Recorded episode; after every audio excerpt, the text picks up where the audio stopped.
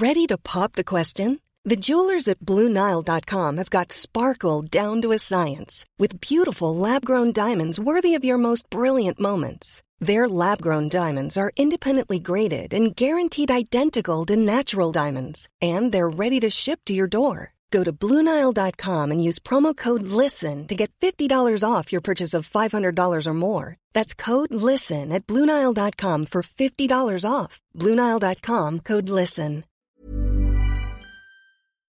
Chers auditeurs, bonjour.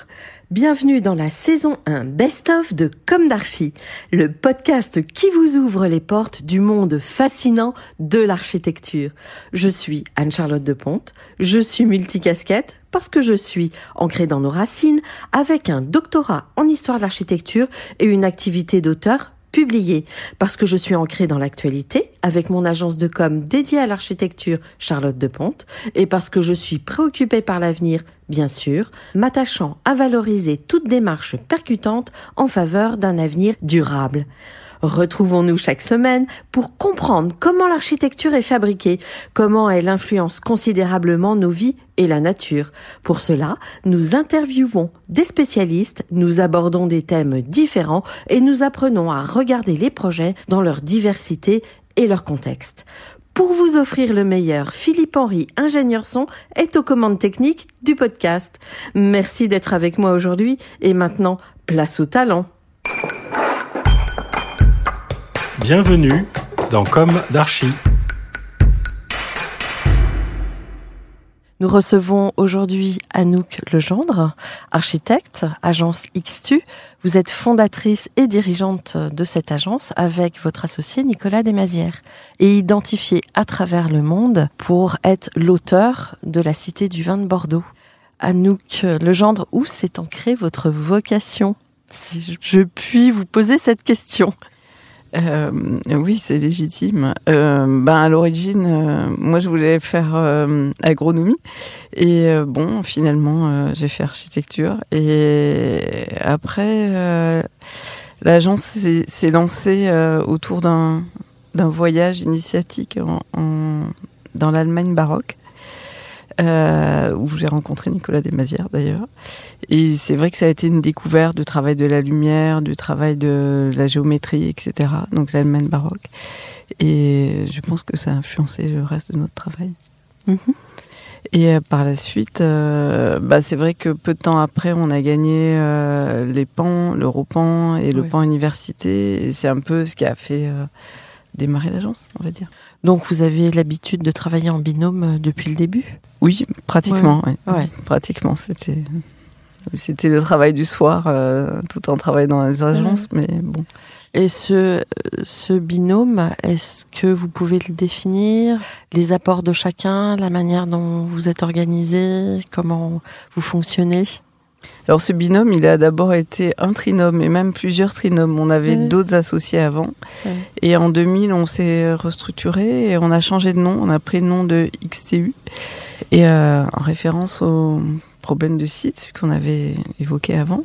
Et euh, le X, c'était la recherche. Et euh, donc c'est un travail collaboratif, vraiment. C'est un peu l'objet de l'agence de travailler ensemble à plusieurs mains. De tester plein de solutions avant d'en choisir une. Enfin, on n'est pas dans le j'ai créatif d'un. Voilà, c'est c'est vraiment quelque chose qui se fait dans la discussion. Donc, suivant les projets, ça va telle. Euh, la recherche de direction. la bonne formule. Voilà, voilà. Alors, comment raconteriez-vous l'évolution euh, de votre architecture Peut-être en prenant des, des exemples de projets? Alors, euh, je pense qu'on peut dire que l'évolution de notre architecture va avec l'évolution des programmes sur lesquels on a travaillé. On va dire que dans les 10 premières années ou 15 premières années de notre travail, on, on, comme on travaillait beaucoup sur les universités, les centres de recherche, les lycées, parce qu'on avait gagné le point université, on était sur des écritures assez, euh, carrées, assez brutalistes même, euh, assez parallépipédiques et, et minimales même, on va dire. Et puis euh, un jour, il y a eu un déclenchement. On a fait un voyage dans un désert en Islande. Et l'Islande, c'est un pays entièrement déforesté. Et euh, la terre est nue et elle est livrée aux intempéries. à la glace, au vent, tout ça. Et on a vraiment compris qu'on était là au début, comme dans un paysage du début du monde, qui était sculpté par les éléments et par la météo. Et, juste après, on a fait un concours en, Corée, sur un site avec des collines et des vallonnements euh, qui faisaient une sorte de calligraphie, euh, comme ça, comme un mouvement aussi. Et finalement, le, projet est venu euh, assez naturellement avec des courbes souples. Et certains, quand ils ont vu le projet de la Corée, qu'on a gagné d'ailleurs, ils ont dit Ah, c'est l'Islande. Et ben oui, c'était l'Islande. Et euh, c'est l'influence des glaciers d'Islande. Ils, se déplacent comme ça, euh, à l'échelle des, siècles. Et puis après, il y a eu un deuxième déclenchement c'est quand on a gagné le projet de la Réunion, le musée des civilisations à la Réunion donc dans l'océan Indien, dans un endroit un peu loin de tout finalement, hein, perdu au milieu de l'océan. Et on a pris conscience de ce qu'il fallait faire pour faire quelque chose de très environnemental, presque autonome. On avait dans ce projet l'autonomie de l'eau, de, de l'énergie, on était en ventilation naturelle entièrement, on n'avait pas de climatisation. On mm. traitait tout sur place, euh, voilà. Donc, euh, et on essayait de recycler ce qu'on pouvait sur place aussi et notamment aussi euh, l'Asie, la découverte de l'Asie, de la Corée, euh, la revisite du Japon, nous ont fait comprendre l'urgence de, de faire quelque chose de plus fort au niveau environnemental, de trouver de nouvelles solutions. Vos projets en Asie ont donc ouvert un champ prospectif et donc un nouveau tournant dans votre agence? Oui, en, fait, en allant en Asie, on, a découvert euh, l'ampleur de l'urbanisation qui occupait toutes les terres plates, on va dire, et, euh, sauf les montagnes, en fait. Euh, enfin, là où on allait, en tout cas. Du coup, euh, c'était un peu angoissant, ça, cette idée qu'il y avait plus de campagne, que quand on nous amenait à la campagne, on était encore au milieu de la ville, même s'il y avait des vaches dans les immeubles. Donc, on s'est dit, si c'est ça l'avenir du monde, peut-être qu'il faut trouver d'autres solutions. Et peut-être qu'il faut imaginer l'agriculture autrement, et faire des liens avec la ville, etc. C'est comme ça qu'on est arrivé à des projets euh, plus prospectifs qu'on faisait euh, dans les vides entre euh, les temps morts entre les projets réels, notamment les musées. Et, et notamment, on est arrivé sur un projet qui s'appelle X-City, qui est un projet de ville dépollueuse, donc qui a été imaginé pour l'Asie. Pour dépolluer et absorber le, le, gaz carbonique et exploiter le gaz carbonique pour en faire quelque chose d'utile. Et ça a amené, euh, en fait, euh, ce qu'on développe aujourd'hui, euh, les deux pans en fait de recherche qu'on développe aujourd'hui, c'est-à-dire les façades végétales résilientes qu'on n'a pas besoin d'entretenir, qui sont sauvagées, avec des développements les aujourd'hui sur les bétons qui laissent pousser les plantes, notamment, et, et les façades à microalgues qui ont été pas mal communiquées en fait, où on utilise les murs des bâtiments qu'on remplit d'eau euh, comme des aquariums plats en fait pour cultiver des microalgues sur les façades des bâtiments. C'est-à-dire qu'on fait un, concept de bâtiment euh, photosynthétique finalement. En langage euh, clair pour nos auditeurs, qu'apportent les algues alors oui, qu'apportent les algues C'est une bonne question. Eh ben, la façade à microalgue déjà, elle permet d'économiser de l'énergie au niveau thermique, c'est-à-dire il y a une mutualisation avec euh, l'énergie dépensée par le bâtiment. Et d'autre part, on va cultiver une biomasse utile qui va permettre de produire des super aliments ou des médicaments ou de la cosmétique. En fait, euh, au lieu de produire certaines choses comme avant par la chimie, on peut la produire euh, par la biologie. Donc c'est comme de l'agriculture sur les façades des bâtiments. C'est une sorte de champ vertical en fait. Alors ça paraît très périlleux. On se demande euh, si vous avez des algues, vous avez de l'eau. Comment ça se passe? Est-ce que ça participe aussi de la structure? Euh? Oui, alors euh, on a déposé brevet sur ce, projet et après on s'est dit que si on le développait pas nous-mêmes, ben, personne n'allait le faire en fait. Donc on a fait une association avec un fabricant de façade, s'appelle Viry, et, et, des ingénieurs de, de bâtiments et des algues d'ailleurs, pour développer le procédé. Donc on a fait plusieurs prototypes. On est quatrième prototype quatrième génération et un pilote industriel qui a tourné pendant deux ans. Donc euh, les façades, c'est comme des façades de bâtiments finalement. Euh, l'idée, c'est d'appliquer euh, à la recherche tout le savoir-faire du bâtiment en fait. avant, on cultivait des algues dans des labos. Et là, en fait, on essaie d'industrialiser le système pour en faire un produit bâtiment. Donc c'est des façades accrochées aux structures, donc elles sont pas structurelles. Elles sont euh, séparées, c'est des modules niveau par niveau, comme ça il n'y a pas trop de pression, donc pour répondre à la Mhm. question. Et évidemment, c'est étudié, euh, la taille des verres, euh, les dimensions, etc. sont étudiées pour s'adapter à la pression, pour être étanche, pour être auto-nettoyant. Enfin, on capitalise là-dessus aussi sur euh, les savoir-faire de nos partenaires, notamment le CNRS qui travaillait sur les, les capteurs plans à microalgues qu'on a adapté finalement aux façades des bâtiments. Voilà, donc euh, c'est un système sécure euh, aujourd'hui. Donc on a gagné depuis un concours de réinventer Paris là-dessus. Donc on va transformer du gaz carbonique en système de production d'algues euh, pour faire des, des aliments et des médicaments. Donc. Et donc euh, cette façade, il va falloir la cultiver et donc il va falloir qu'il y ait des exploitants. Donc c'est demandé par la mairie de Paris qui une garantie là-dessus. Et donc on est même en train de créer avec nos partenaires de la maîtrise d'œuvre une société d'exploitation de cette façade. Parce qu'en fait, l'expérience, elle continue pendant l'exploitation et aussi pendant la distribution. Parce que, évidemment, on va vendre un produit qui, pour l'instant, n'est pas vendu, et pas commercialisé. Qui, certains existent, mais d'autres pas encore. Et donc, euh, ça fait partie aussi de l'expérience. Donc voilà. Donc, merci à nos amis euh, d'AlgoSource et, euh, et Oasis, donc euh, nos partenaires dans cette affaire. Le promoteur, c'est. euh, C'est euh, Marignan et Oui, CDC Beaufort. Habitat. ouais, voilà. Donc c'est- ça fait huit ans qu'on travaille Ouais. sur ce procédé. Et on a gagné un- ce qui s'appelle un FUI. un- C'est un concours pour l'innovation dans l'industrie française. Ouais. Et euh, donc c'est avec des financements d'État, région, Ouais. ville de Paris, etc.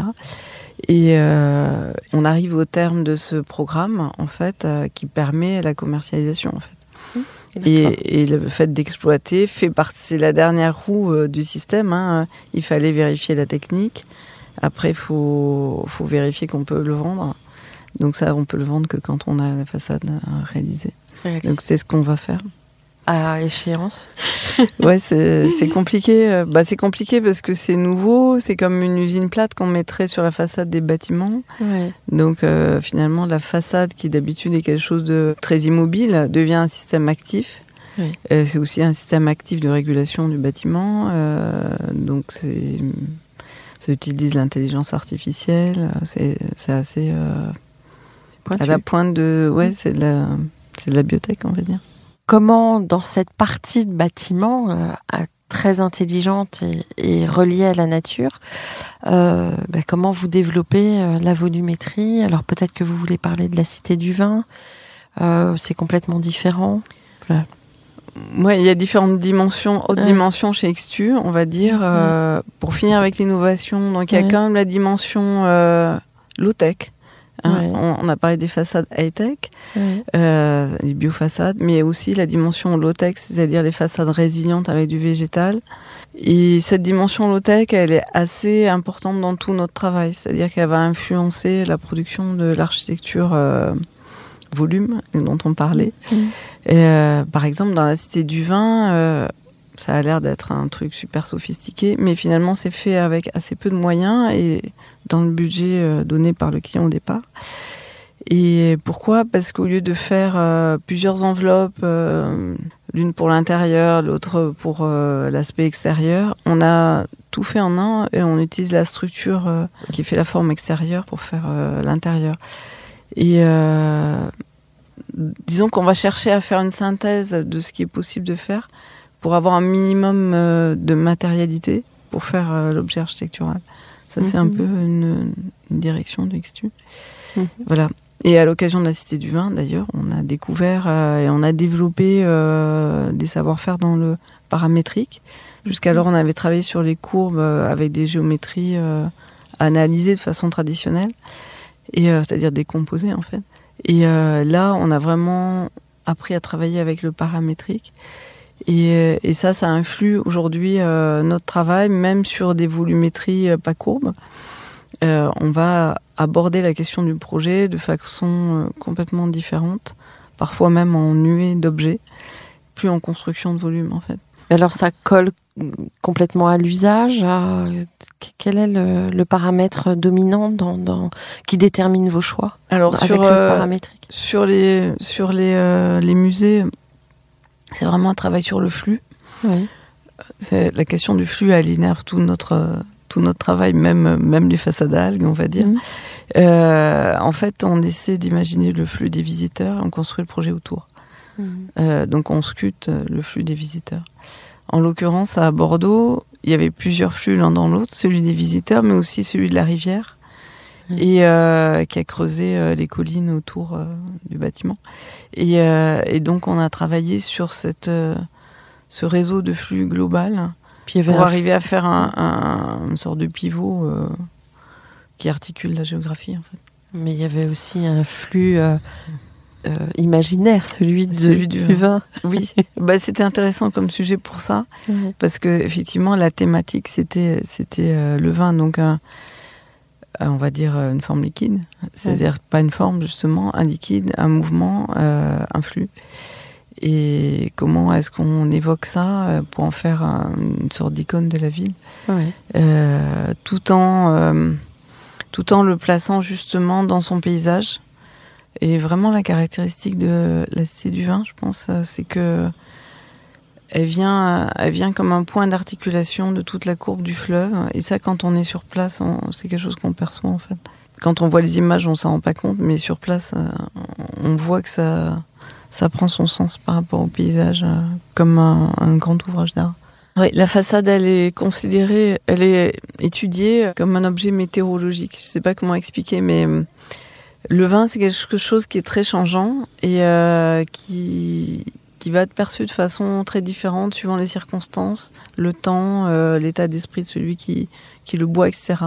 Donc nous, on faisait un bâtiment qui représente le vin, qui doit l'évoquer, et on voulait incarner cette dimension changeante. Donc il s'adapte euh, au changement esthétique du lieu. Euh, Vous avez évoqué la marée basse. Effectivement, le marnage à Bordeaux, il est assez important à cet endroit-là. C'est entre 6 et 8 mètres. Donc des fois, ça se découvre entièrement. Et euh, mais aussi le ciel change euh, suivant les moments. Des fois c'est très brumeux, euh, très humide. euh, Des fois c'est plus clair, etc. Et donc euh, entre la façade et la forme, l'association d'une façade qui est striée avec des matériaux différents, certains qui sont plus ombreux que d'autres. Euh, des fois il y a des creux, des vides, ça fait des ombres. Des fois c'est des métals qui est avec des trous euh, ou alors des C10 et puis tout d'un coup ça fait des écailles. Donc ça change comme ça et euh, du coup ça change de couleur avec euh, l'arrondi qui n'est pas régulier lui-même. Et donc c'est toujours variable et, sur toute la partie métallique on a mis un laquage particulier avec des particules de mica à l'intérieur qui fait que ça se raccorde toujours avec l'environnement. La couleur a été choisie en fonction, on a fait plein d'essais, en fonction du lit du fleuve en effet. Mhm. Mais suivant l'état de la lumière, ça sera toujours raccord en fait. Et c'est quand on y va, on a toujours cette impression de comme s'il était fait avec euh, la matière de l'eau en fait, hein, Mhm. qui, qui est, qui est assez euh, limoneuse en fait. hein. Mm. Et donc euh, en cela, ça l'aide à, à s'inscrire dans le lieu en fait. En fait, c'est un musée du vin, mais en fait, euh, il est vraiment dans un lieu de l'eau. Ouais. Il est en limite du, du port. hein. et, euh, et ce lieu, avant, c'était le fleuve. En fait, ça a été construit sur le fleuve. Et il y a quelque chose de cette brume et de cette liquidité du, du fleuve à cet endroit-là qui, qui a fait la matière du bâtiment. Alors, il a un succès planétaire, ce bâtiment? Ça, je sais pas. Ah, si vous êtes publié bien. partout, ça, marche marche bien. bien. Mm. Ouais. Ça vous a ouvert des portes, j'imagine? Alors, je pense que ça a bien, ça ouvre des portes aussi pour Bordeaux, hein, parce que Ouais. du coup, euh, un demi million de visiteurs euh, par an, c'est quand même pas mal Ouais. en termes de d'efficacité de la ville, hein, touristique de la ville. Euh, pour nous, je sais pas si ça a beaucoup ouvert de portes, mais ça a amené notamment une commande pour un projet en, à San Francisco, qui est un musée de l'écologie de la baie de San Francisco. Et là, avec le même client, on travaille sur un musée de la mer euh, de la Jamaïque. En tout cas, ça a amené un savoir-faire chez nous euh, sur le bois, sur euh, les géométries paramétriques, sur des, hum, des technologies simples pour mettre en œuvre tout ça et euh, dans un coût maîtrisé. Et, et ça, c'était déjà un grand progrès. Ça a amené aussi le- le pavillon de Milan, en fait, Mhm. qui est venu après, Qui était en façade bois, il me semble. hein. qui est en Ah, structure, et- qui est entièrement en bois, en fait. Ouais, hein. ouais. Structure, façade, sous-face en bois. Ouais. et euh, sur lequel on a développé les technologies qu'on avait appris en fait euh, sur euh, sur Bordeaux en fait. Alors on en revient à Bordeaux. Vous avez, c'était un concours gagné. À votre avis, qu'est-ce qui a fait la différence? Vous le savez ou?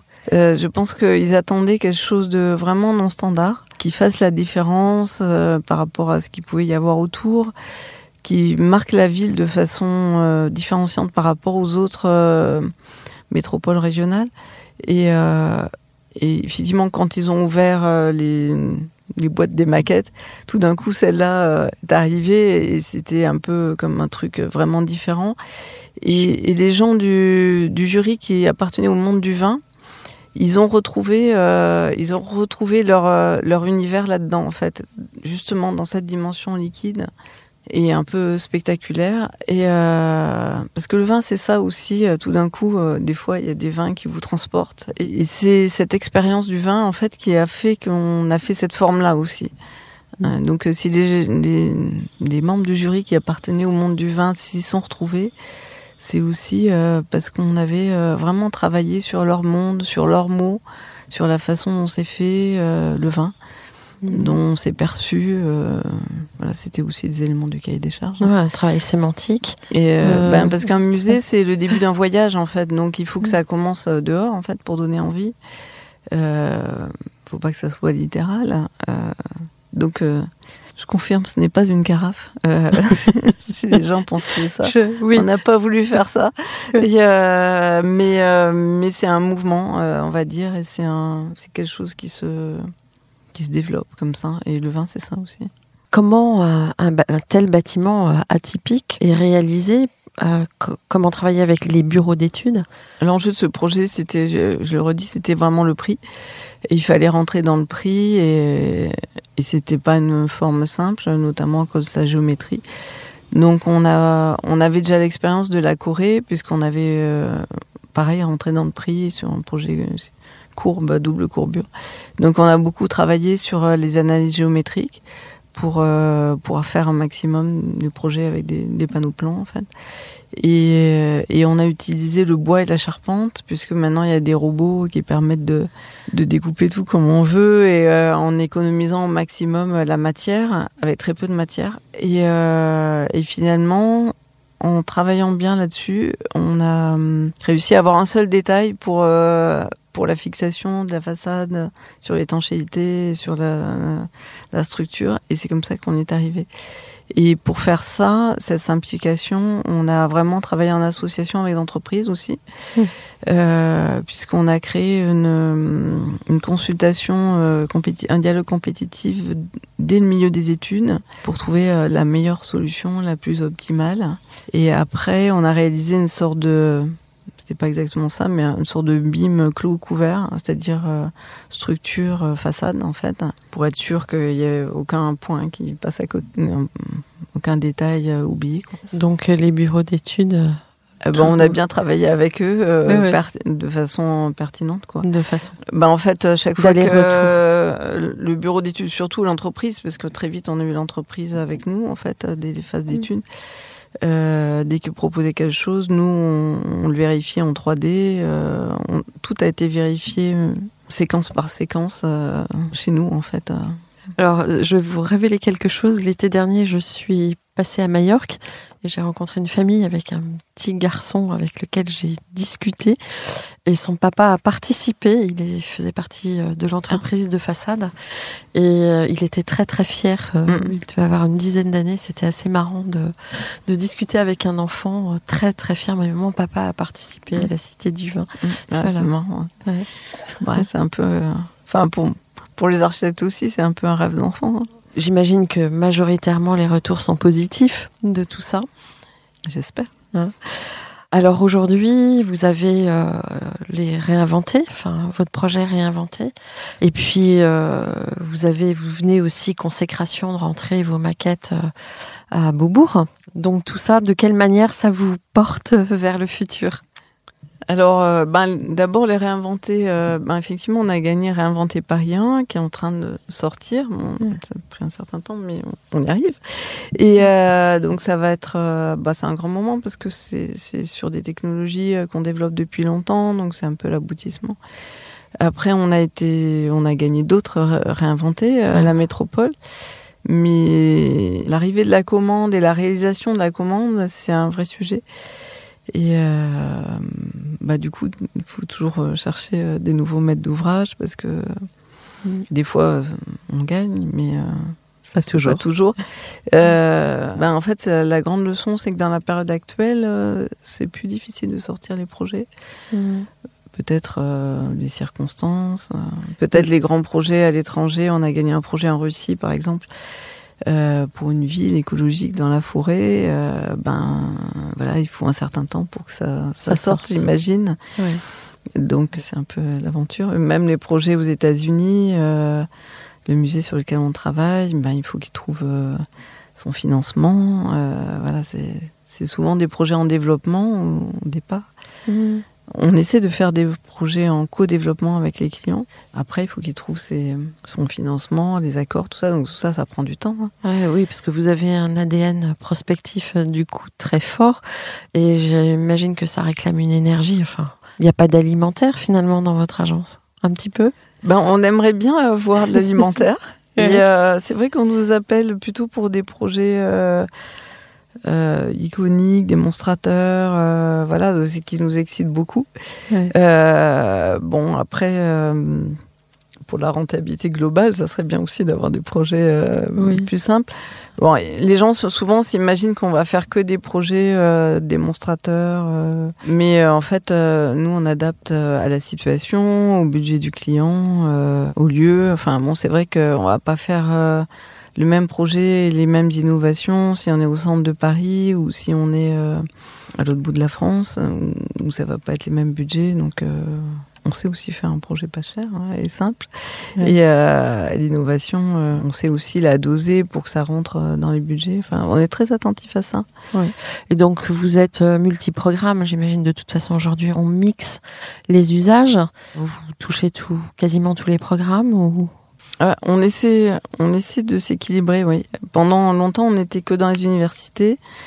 Et à un moment, on a compris qu'il fallait mettre, euh, varier un peu, faire du logement. Euh, donc c'est un sujet qui nous passionne. Euh, bon, les musées aussi, hein, évidemment. Et on essaie de développer ça à l'étranger parce que ça, ça sert l'urbanisation aussi. ça permet de faire monter en puissance des territoires et voilà, de développer des villes qui ont besoin de, de changer d'image. Donc on essaie de développer ça en surfant sur, sur la, les connaissances qu'on a sur l'écologie. Donc aujourd'hui, euh, en fait, les projets sur lesquels on travaille souvent, c'est devenu des grands écosystèmes. Ça sort de l'échelle, euh, enfin quand on peut, hein, notamment avec les remonter la métropole, ça sort de l'échelle du seul bâtiment et on va essayer de faire des grands écosystèmes participatifs euh, qui permettent de faire les cycles courts, cradle to cradle, tout ça. Mm. Et pas si high-tech que ça. Souvent, quand on peut faire du low-tech, on essaie de le faire. Mhm. Ça nous paraît euh, la bonne voie pour demain, la sobriété, le bois. Les, les gens savent pas qu'on est euh, aujourd'hui tous nos projets sont quasiment sont, sont structure bois. Mhm. Et effectivement, quand on peut faire euh, un projet sur le thème de la sobriété, contrairement à l'image qui est renvoyée, ben, justement, on arrive à, fabriquer, je pense, ces objets architecturaux avec peu de moyens. En fait. oui, aujourd'hui, on parle beaucoup de frugalité. Mm. C'est un leitmotiv. Euh, et puis, bon, le temps de sortir vos projets, euh, toutes vos démarches prospectives, euh, ce sont, on est sur des temps longs. Donc, le temps d'inventer, de, de, construire, et puis après de tester sur l'usage. Alors, il est vrai que si vous avez vu l'agence, on a on fait des tests et des expériences à l'agence même, mm. hein, notamment sur le végétal, les grandes jardinières végétales justement qui, qui, vivent leur vie toutes seules, les façades à micro tout ça. Aujourd'hui, ce qu'on propose dans les projets, c'est souvent des choses qu'on a déjà testées en fait. Euh, comme ça, on gagne du temps sur, sur l'expérimentation. Et comment on travaille à l'étranger? Est-ce que pour vous, c'est plus... Parce qu'on on se dit que c'est forcément plus compliqué. Il y a le problème culturel, euh, la langue, euh, les lois qui sont différentes. Comment on trouve sa place à l'étranger? Est-ce que finalement c'est plus compliqué? Alors, euh, bah, l'étranger, c'est un grand fantasme pour les architectes, pour nous aussi. Donc, il y a un an, on s'est dit, ah, on va essayer de travailler à l'étranger, ça va être bah, excitant et tout. Vous y étiez déjà Oui, on était déjà un peu, mais bon, on avait c'était par hasard finalement. Ouais. Si on avait gagné la Corée, c'était Mm. un concours ouvert, euh, 600 projets remis. euh, normalement, on gagne pas, mais bon, là, on a gagné. Il se trouve qu'on a eu la chance d'être euh, beaucoup invités pour des conférences, euh, notamment en Chine. Donc, c'est bien accueilli, tout ça. C'est, on arrive à faire des projets, mais après, quand il faut les réaliser, ben, c'est pas évident. C'est pas évident. C'est souvent les Chinois qui réalisent finalement. En tout cas, quand on travaille là-bas, on s'associe toujours avec des partenaires locaux qui connaissent euh, bien. C'est ce qu'on a fait en Corée, où on était associé euh, au final avec un, un architecte local et euh, cette association a été très bénéfique. Et c'est le seul moyen pour euh, pas se tromper dans les lois, faire un projet qui est bien adapté à la culture du lieu, surtout pour les Mhm. musées où quand même on travaille pour un public, une population qu'il faut connaître. Et, euh, et d'ailleurs pour ça, parfois on, va innover et trouver des méthodes. Par exemple, quand on a fait le musée en Corée, euh, qu'on n'avait jamais fait de musée à l'époque, et là on faisait aussi la scénographie, et ben on a pris nos clients coréens, on leur a fait visiter différents musées dans le monde et, on a regardé avec eux qu'est-ce qui marchait. On les a pris comme public.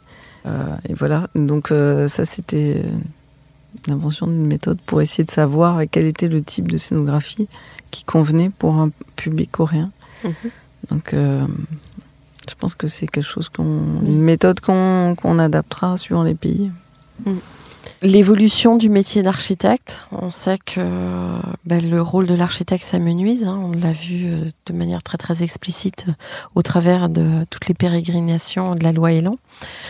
Euh, Voilà. Donc, comment on réagit par rapport à ça? Euh, comment vous vous armez? Ben, on s'est même demandé si on n'allait pas changer de métier, je vous dirais, parce que Ouais. tellement on est, les architectes sont mal perçus, euh, Ouais. souvent mal considérés, euh, y compris dans les médias. Enfin, enfin, je veux dire, en 20 ans, il y a eu une dégradation terrible, et on se demande si ça vous, franchement, il n'y a aucun métier qui est traité comme ça, quoi, avec autant de responsabilités en plus parce qu'on a quand même des responsabilités décennales, trentenaires, etc. Enfin, c'est énorme. Alors, sur le dernier projet, euh, on s'est aperçu qu'on on était amené à faire beaucoup plus de choses, à faire du co-développement. On en a parlé à l'étranger, mais aussi sur, euh, sur inventer euh, la métropole, par exemple, à amener tous les partenaires innovants, parce que c'est vrai que les gens viennent nous voir, et comme on a cette dimension recherche, voilà, c'est important. Et même sur un des projets, on s'est mis comme promoteur.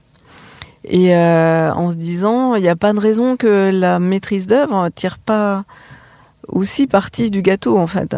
Parce que finalement, qu'est-ce qu'on nous demande depuis euh, qu'on est passé au privé? Qu'est-ce qu'on demande aux archis? On demande de prendre des risques. Mm. Même s'ils sont un peu payés sur les concours, euh, ça va payer euh, une petite partie de ce que ça coûte. Mhm. Et euh, donc finalement, l'architecte est en risque et finalement, à la fin, il n'a pas la part du gâteau. Euh, donc on s'est dit pourquoi euh, les archis changent pas d'attitude, pourquoi ils ne deviendraient pas promoteurs? Et pourquoi on n'entraînerait pas toute la maîtrise d'œuvre là-dedans, y compris les bureaux Mhm. d'études, et voir certains des utilisateurs? Mhm. Et donc sur, euh, sur euh, certains projets, on est en train de raisonner comme ça. Bon, c'est un autre métier, ça fait apprendre d'autres choses, c'est compliqué. hein. Et puis, on a un projet plus collaboratif avec tous les acteurs qui font, qui sécurisent l'opération finalement, qui deviennent euh, force de proposition. C'est une nouvelle façon de faire. On pense que le futur sera de toute façon euh, moins pyramidal et plus collaboratif.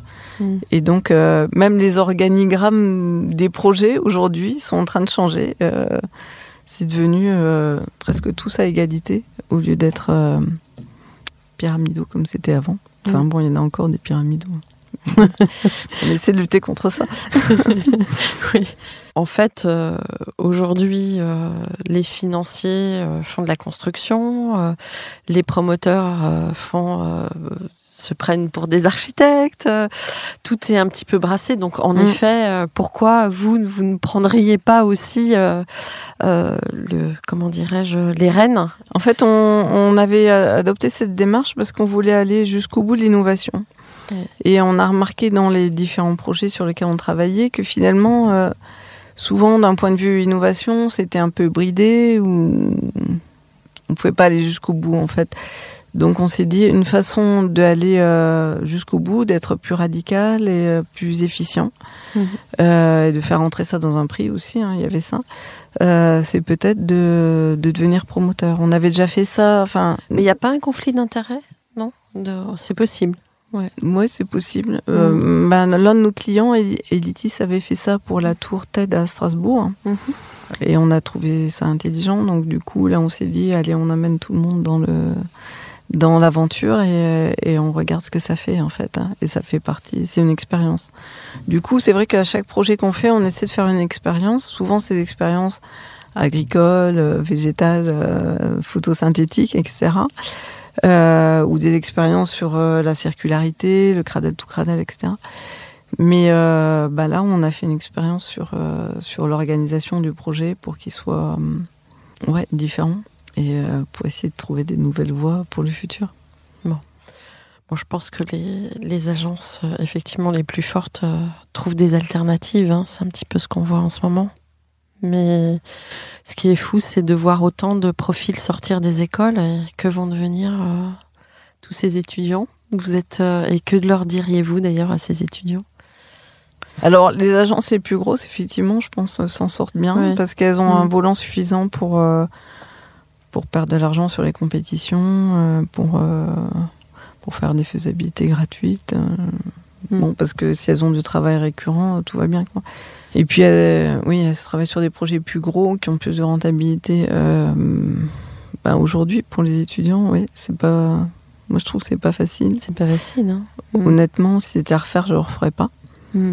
Et euh, ouais, c'est vraiment un combat tous les jours. C'est euh, un engagement. euh, Enfin, et c'est pas reconnu quoi. Et c'est presque ça qui est le pire en fait. Mm. Et encore, je pense qu'on a beaucoup de chance malgré tout parce qu'on travaille sur des projets intéressants, mais dont beaucoup sont en développement finalement, qui c'est pas facile à à sortir un projet en développement. Des fois, ça met très longtemps, des fois, ça marche pas, etc. Donc, euh, c'est excitant, mais euh, ça, mar- ça Et- marche pas toujours. Et avec votre expérience à l'étranger, la position de l'architecte euh, ailleurs, c'est la même chose? Enfin, en tout cas, de ce que vous en per- en percevez? Alors, euh, bah, je vais vous donner un exemple. Par exemple, en Corée, en Corée, euh, le monde est divisé en deux. La partie, enfin, le monde coréen, euh, la partie du monde coréen qui appartient à Samsung et la partie du monde coréen qui appartient à Hyundai. Donc, il y a les agences qui appartiennent à Samsung et celles qui appartiennent à Hyundai. Elles font plus de 1000 personnes. Et, du coup, euh, les architectes comme nous, euh, des petites agences, euh, il y en a quand même beaucoup moins. C'est beaucoup plus difficile pour eux. Et, et l'architecte, il, est- il a encore moins de le droit à la parole euh, qu'ici. C'est-à-dire qu'en fait, c'est le maître d'ouvrage décide, il doit faire, hein, quelle que soit la situation. Et même nous, quand on a travaillé là-bas, on avait le droit de dire des choses que notre partenaire coréen ne pouvait pas dire. Mais Mhm. parce que nous, on était euh, étrangers, on connaissait pas les codes, etc. Donc, euh, on avait le droit de dire certaines choses. Mais c'est c'est un peu plus, euh, comment dire, il est, l'architecte est plus euh, soumis, on va dire. hein. Même si c'est des grosses agences qui intègrent tout, le bureau d'études, etc. Ça, l'intégration euh, avec le bureau d'études euh, dans une structure plus grosse, je pense qu'on n'y coupera pas en France. Mhm. Et euh, ça sera un peu la fin de la spécificité française, un peu comme, comme ce qui se passe ailleurs. Mais du coup, ça favorisera forcément que les grosses agences. En Corée, c'est ce qui se passe en fait. Et Est-ce qu'on va pas perdre l'âme qui circule dans nos, nos villes Ben, en fait, euh, c'est une sorte de course à la rentabilité parce que finalement, plus c'est gros la structure, euh, plus on cherche à, Ouais. à, à gagner de l'argent, j'allais dire. Enfin, on a l'impression aujourd'hui que le seul critère, c'est euh, de faire un truc économique, etc. Enfin, finalement, euh, je suis assez pessimiste, mais des fois, j'ai l'impression qu'on fait des bâtiments qui sont faits pour durer 30 ans ou, ou 40 ans. Ouais. Quand je vois euh, la ville, euh, la ville de Pierre, euh, elle résiste beaucoup plus longtemps que ça, en fait. Mais Mhm. aucun de nos bâtiments va résister autant. Ça va peut-être s'auto-redéfinir? Ouais, mais j'ai l'impression qu'on fait finalement, euh, on n'a pas toujours les bons critères en fait. hein. Si le critère c'est seulement l'argent, euh, ben bon, bien sûr, faut rentrer dans les prix, mais il faut aussi avoir quelque chose de durable. Euh, il faut avoir quelque chose de mm. sobre et durable et euh, quand même euh, l'habitat c'est pour longtemps. Aujourd'hui, on sait que, enfin, je sais pas, il y a peut-être d'autres façons de le faire, soit en, en utilisant des architectures entièrement réutilisables comme comme une carrière de pierre en fait, soit en mm. faisant vraiment des parties qui vont rester, d'autres qui vont changer. Il faut penser les choses un peu différemment. Mm. Mais hum, changer les pratiques. Ouais, peut-être. Hmm. Ça va changer. Hmm. Sur quoi vous aimeriez terminer cet entretien? Alors, la note optimiste, c'est que finalement, on est dans une période qui est assez intéressante quand même, hmm. puisque finalement, euh, enfin, assez intéressante et assez risquée. Soit euh, on continue dans le système de la société actuelle, on continue à, à claquer euh, tout, euh, tout le potentiel de la planète en deux siècles ou trois siècles et bon ça tout tout se finit euh, dans, dans, à la fin du siècle. Soit on essaie de faire un vrai changement. Et les architectes sont quand même à l'avant-scène de ça parce que c'est eux qui pensent la ville en avance finalement trois ans avant sa réalisation. Et, et c'est une opportunité formidable de pouvoir faire ça et c'est un challenge pour les jeunes générations. Je pense qu'ils ont quand même beaucoup à, dire là-dessus parce qu'ils sont formés différemment et euh, plus en accord avec ce qui se recherche aujourd'hui. Et euh, voilà, donc euh, la note optimiste, c'est peut-être le monde va changer et peut-être qu'on va pouvoir y participer. Après, il faut faire les bons choix. Mm. Bah, écoutez, euh, on va refaire le monde ou sauver le monde et refaire le monde, souhaitons-le. Anouk, merci beaucoup d'être venu euh, témoigner sur euh, votre beau travail. Et puis, bah, j'espère à une prochaine fois, peut-être sur un autre sujet, une petite monographie de bâtiment. Ou... Voilà. Ah, merci beaucoup. Merci. Au revoir. Merci. Au revoir. Merci à tous nos éditeurs. À la semaine prochaine sur Comme d'Archie. Au revoir.